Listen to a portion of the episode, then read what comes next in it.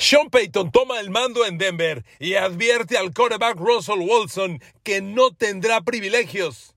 En Cincinnati, los Bengals preparan extensión a Joe Burrow. Agárrese, el quarterback de los Bengals podría firmar por más de 50 millones de dólares por temporada.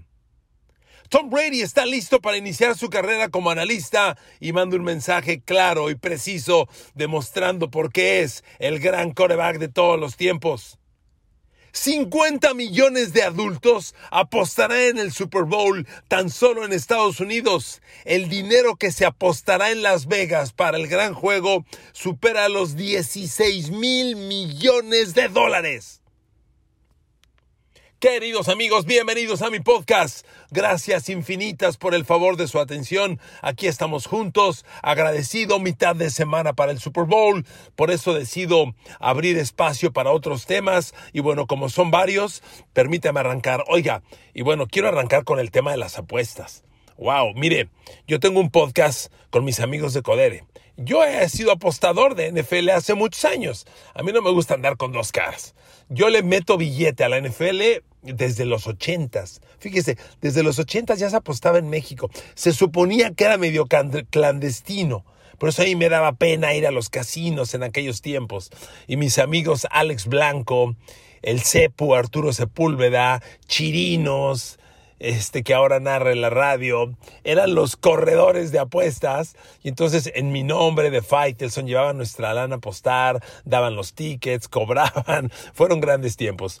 Pero bueno, yo hoy sigo haciéndolo y me siento muy feliz y halagado de tener un patrocinio de Codere. Y lo hago con mucho gusto y le aviso que mañana jueves tendré el primero de dos picks podcast con picks del Super Bowl. Mañana será Players Props y el domingo será el juego. ¿Ok? Bueno, pero ¿por qué hago este comentario? Amigos, las apuestas tienen que ser con medida. Tenemos que controlarlo, hacerlo con el dinero que nos excede, con el poquito que nos queda, para divertirnos, nada más. Es un mensaje de corazón, sincero, y también obligado porque es nuestra responsabilidad. Yo con mis amigos de Codere la paso muy bien y ellos siempre me piden recalcarle a la gente este mensaje. Ahora, ¿qué les quiero decir? Estados Unidos es un país como de 250 millones de personas, habitantes. ¿Sabe cuántos van a apostar en el Super Bowl? 50 millones de adultos. Es la quinta parte de la población. En Las Vegas, ah, no se apuesta todo ahí, eh, no todo el dinero ahí, hay muchos portales, hay muchas formas, pero en Las Vegas está el control de, todas las apuestas en Estados Unidos, o el control principal, y las mediciones más exactas. Desde Las Vegas se dice que la cantidad de dinero que se va a apostar en el Super Bowl va a superar los 16 mil millones de dólares. ¿Qué le parece? Nada más le quiero decir una cosa. El año pasado, la estimación que la misma oficina hizo para el Super Bowl anterior, el de Rams contra Bengals, hablaba de 8 mil millones de dólares. Este año se duplica. 16 mil millones de dólares. ¡Wow! Es una lana. Es una lana.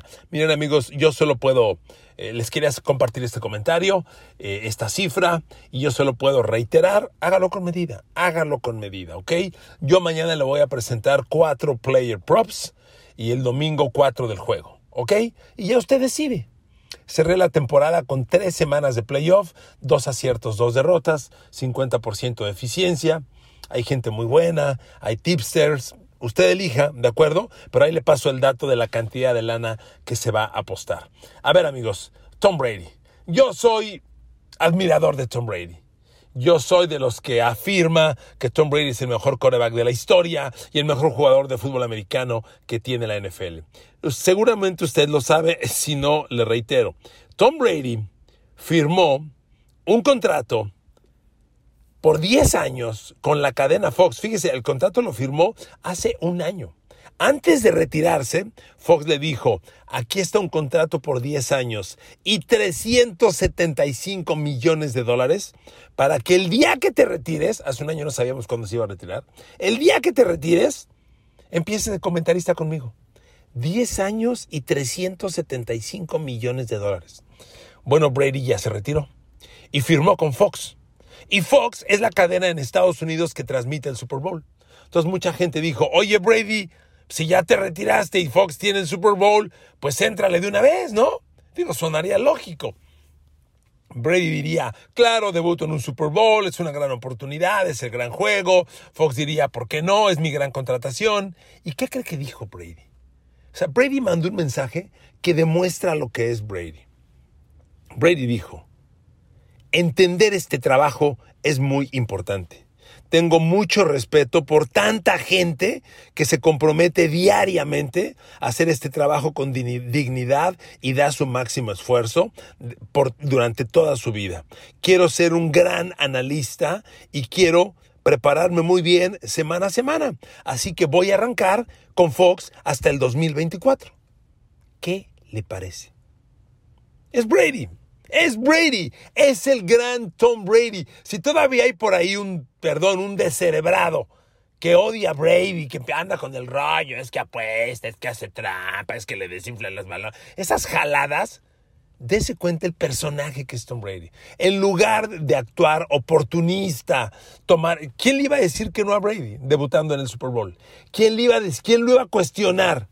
Brady dice: respeto la profesión, respeto a quienes trabajan en ella día con día, a quienes dan su máximo esfuerzo, quiero hacerlo muy bien, me voy a preparar y arranco hasta el 2024. ¡Qué bárbaro! ¡Qué bárbaro! Bueno, ahí les dejo la declaración de Tom Brady para que se den cuenta una vez más el tamaño de personaje que es, el señorón que es Tom Brady. Bueno, quería comentarles eso. Vámonos a la cancha. Sean Payton ya tomó el mando en los Denver Broncos ya fue presentado, ya va a empezar a trabajar. Y miren, la temporada fracasada que concluyó Denver hace unas semanas tuvo entre los muchos matices muy cuestionables el tema de que Russell Wilson tenía asistentes y coaches personales solo para atenderlo a él. A ver, una cosa es que un equipo tenga un coordinador ofensivo que atiende al coreback y un coach de corebacks que atiende al coreback o un fisiatra que atiende al coreback y a otros jugadores. Y otra cosa es que haya uno contratado en exclusiva para él.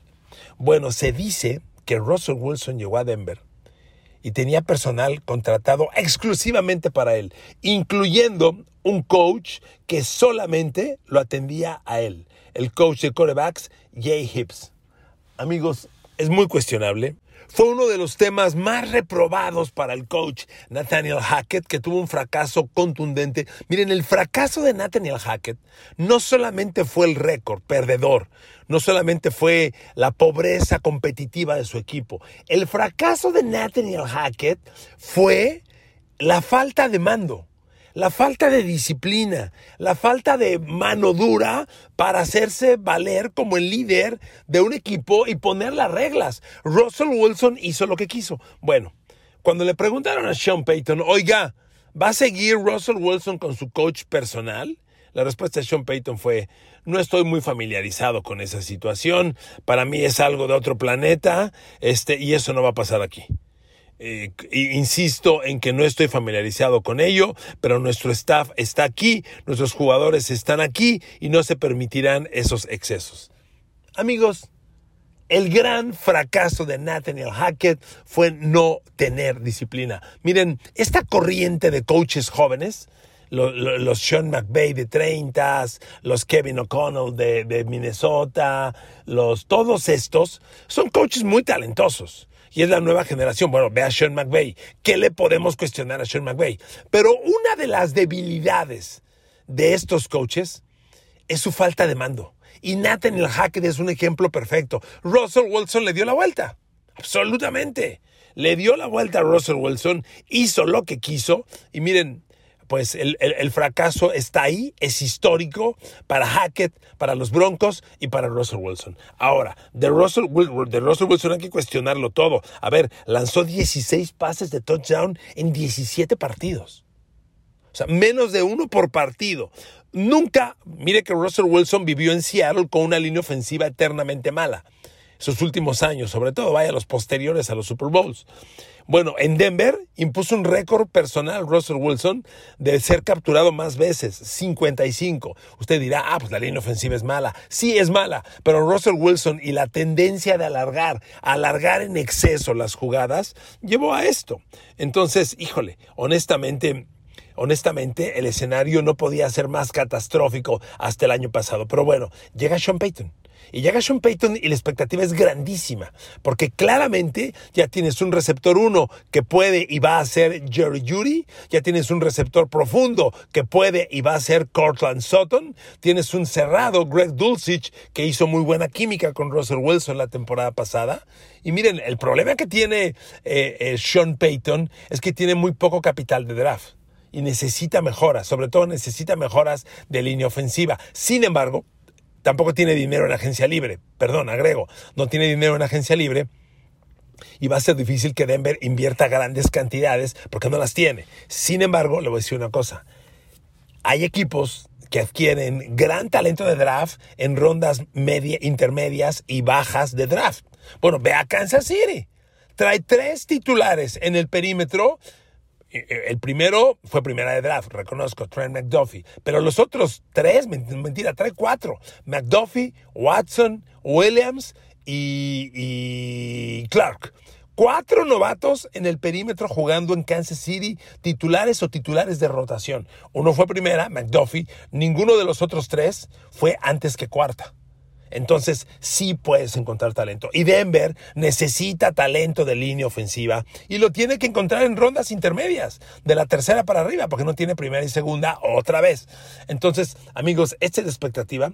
Sean Payton al mando, Sean Payton con Russell Wilson, a mí me encanta. Yo sigo aferrado que Russell Wilson mantiene talento, que Russell Wilson puede jugar, que Russell Wilson contiene todavía talento elite para competir en esta liga. Y el asunto, digo, cada día se ventilan más y más temas, el asunto claramente tuvo mucho que ver con la indisciplina. Y miren, a lo mejor usted dirá, es que no era indisciplinado Russell Wilson. Vaya, no es que sea indisciplinado, es que estos excesos rompen la disciplina de equipo. Si usted, además, piense usted lo que es un equipo de fútbol americano. Son 53 cuates salidos de universidad gente inteligente. Uno los ve en la televisión y dices, qué grandotes y fuertes están. Sí, espérame. Y además tienen un, IQ muy desarrollado, ¿eh? No son tontos, son cuates de escuela, de universidad, con opinión, este, vaya, no es fácil controlar un grupo así, a menos que tengas absoluto mando para hacerlo. Así que el mando de Sean Payton tiene que ser un primero e inmediato, eh, un primero e inmediato upgrade una mejora a Denver y al control del equipo. Ahora, también aceptemos una cosa, el cierre de temporada de Denver dejó pequeñas esperanzas con los ajustes que le hicieron a la ofensiva después de correr a Nathaniel Hackett, con Justin Oren que se convirtió en, el, coach, coordinador ofensivo, el hombre que mandaba las jugadas, el del play calling, y con Clint Kubiak como coach de coreback, las últimas dos jornadas, los últimos dos partidos de temporada, Russell Wilson generó seis, envíos de touchdown, seis touchdowns, dos corriendo personales y cuatro envíos de touchdown. Seis touchdowns en los últimos dos partidos, um, pues sí, como que genera expectativas, ¿no creen? Entonces, amigos, pues ahí están las cosas. Denver es un equipo que tiene y puede mejorar. Estás en la división de Patrick Mahomes y por si, era, por si eso fuera poco, en la división de Justin Herbert. Y bueno, ahí están los Raiders que vamos a ver qué hacen. Pero Denver por lo pronto inicia este proceso. No habrá excesos para Sean Payton. ¿Ok? Bueno, tercer y último tema. A ver amigos, Cincinnati. Cincinnati es un equipo que ya se ha confirmado como una potencia de la conferencia americana y una potencia de la, de la NFL. A ver, un equipo que llega al Super Bowl el año pasado y se queda a una jugada de ganar y que al año siguiente, que fue este, repiten la final de la conferencia americana y se queda tan cerca de ganar contra Patrick Mahomes, es potencia. Y Cincinnati es los Cincinnati Bengals. Y Cincinnati sabe que inicia una etapa bien delicada, porque a partir de este año, que es el tercero, ya puede, no está obligado, pero ya puede extender el contrato de Joe Burrow. Y miren amigos, es un tema importante, porque lo hemos comentado ustedes y yo varias veces, el tema de los dineros yo no lo cuestiono. ¿Quién demonios no quiere ser pagado lo que merece? ¿Quién demonios no quiere un aumento de sueldo? Por favor. O sea, eh, tomamos en ocasiones el ejemplo de Tom Brady, que es muy su bronca, muy valiosa, loable, admirable, pero muy su bronca, eso de que paguenme menos para que el equipo le alcance. Digo, bien por Brady, pero no están obligados nadie a ser igual que él. Entonces yo le digo esto porque Joe Burrow este año ya tiene derecho a que el equipo le extienda el contrato.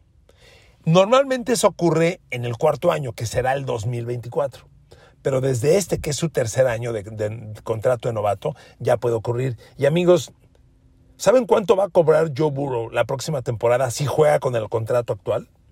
11 millones 515 mil 43 dólares. ¿Cómo le pagas a Joe Burrow eso?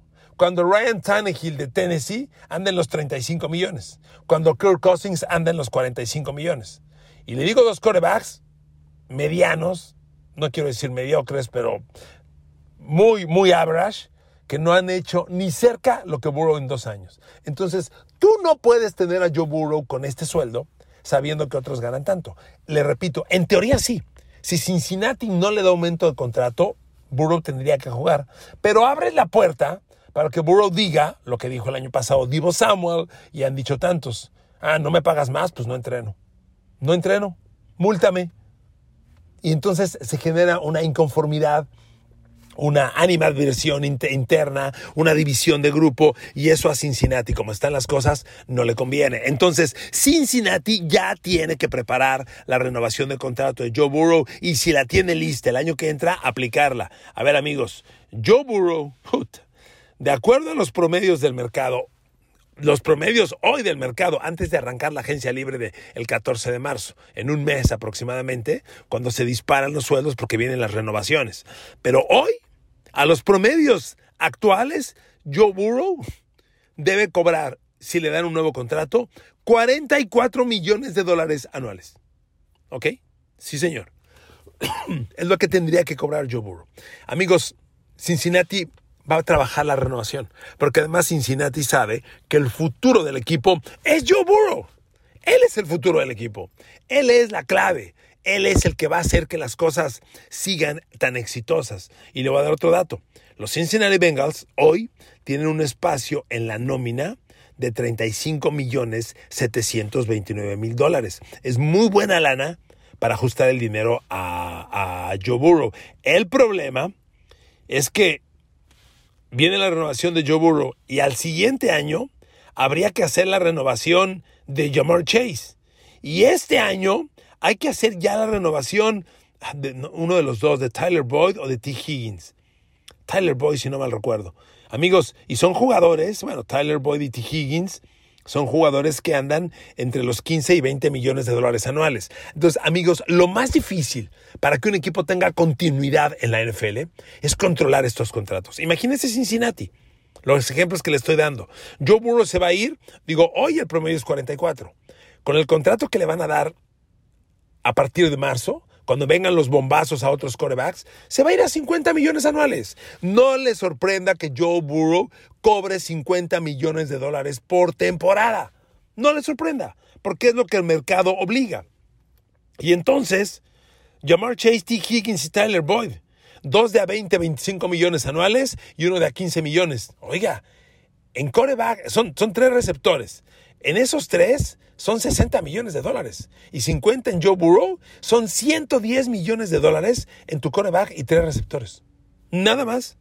Hoy Cincinnati tiene un roster muy cómodo porque no se le han disparado estos contratos que están a punto de detonar y quiero verlo. ¿Sabe quién es hoy el jugador mejor pagado? Vaya, el contrato más caro que tiene el roster de Cincinnati en este momento. El tackle defensivo DJ Ritter Hoy DJ Ritter le cuesta anualmente a los Bengals, la próxima temporada, el 2023, 15 millones 521 mil dólares. Después Trey Hendrickson, el ala defensiva, otros 15 millones 400 mil. Joe Mixon 12, Jonah Williams, Dios mío. Jonah Williams tiene que ser baja. O sea, Jonah Williams ya no funciona. Dalo de baja dalo de baja y si quiere recontratación en otras condiciones, que se quede, sino que se vaya. ¿Quién va a querer al tackle ofensivo que más capturas de quarterback permitió en la liga? Entonces, amigos, estos temas con Cincinnati empiezan a aplicar con toda la liga. Viene la hora de las renovaciones, de los ajustes y es muy importante porque el futuro de los equipos está dependiendo de esto. ¿Ok? Queridos amigos, gracias por su tiempo. Les mando besos y abrazos. Es miércoles en Arizona. Se acerca el Super Bowl. Mañana dos podcasts. Mañana van dos podcasts. va Player Pops y va el podcast de análisis de duelos personales del Super Bowl y el viernes el podcast de cómo esperemos que se juegue el partido y el domingo el podcast de picks del Super Bowl. ¿De acuerdo? Gracias a todos por su atención. Los quiero. Que Dios los bendiga desde Arizona, desde Glendale. Abrazos. Buen día. Gracias.